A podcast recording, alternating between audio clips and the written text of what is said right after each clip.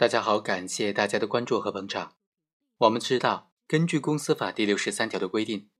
一人有限公司的股东必须能够举证证明他的财产和公司的财产是相互独立的，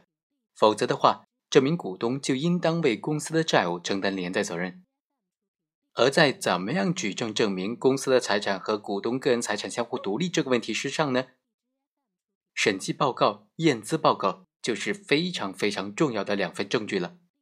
今天就和大家来讲这样一个案件，因为这个股东他没有能够提交公司的审计报告，最终法院认为，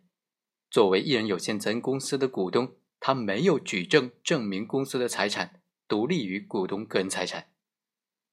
我们来看看这个案件，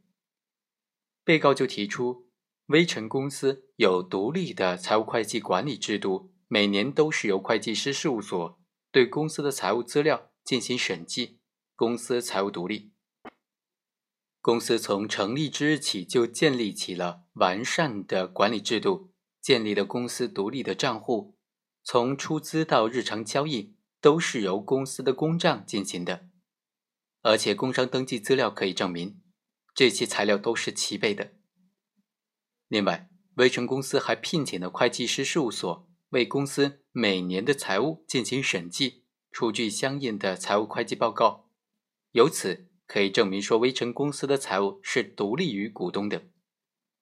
微臣公司每年都向工商管理局提交公司年检报告书和相关的年检报告、年检材料，所以微臣公司认为，公司的财务状况和股东的财务是完全独立的，完全不存在问题。作为这个公司的唯一股东的方某，他就提出说，他仅仅是这个公司的挂名的厂长，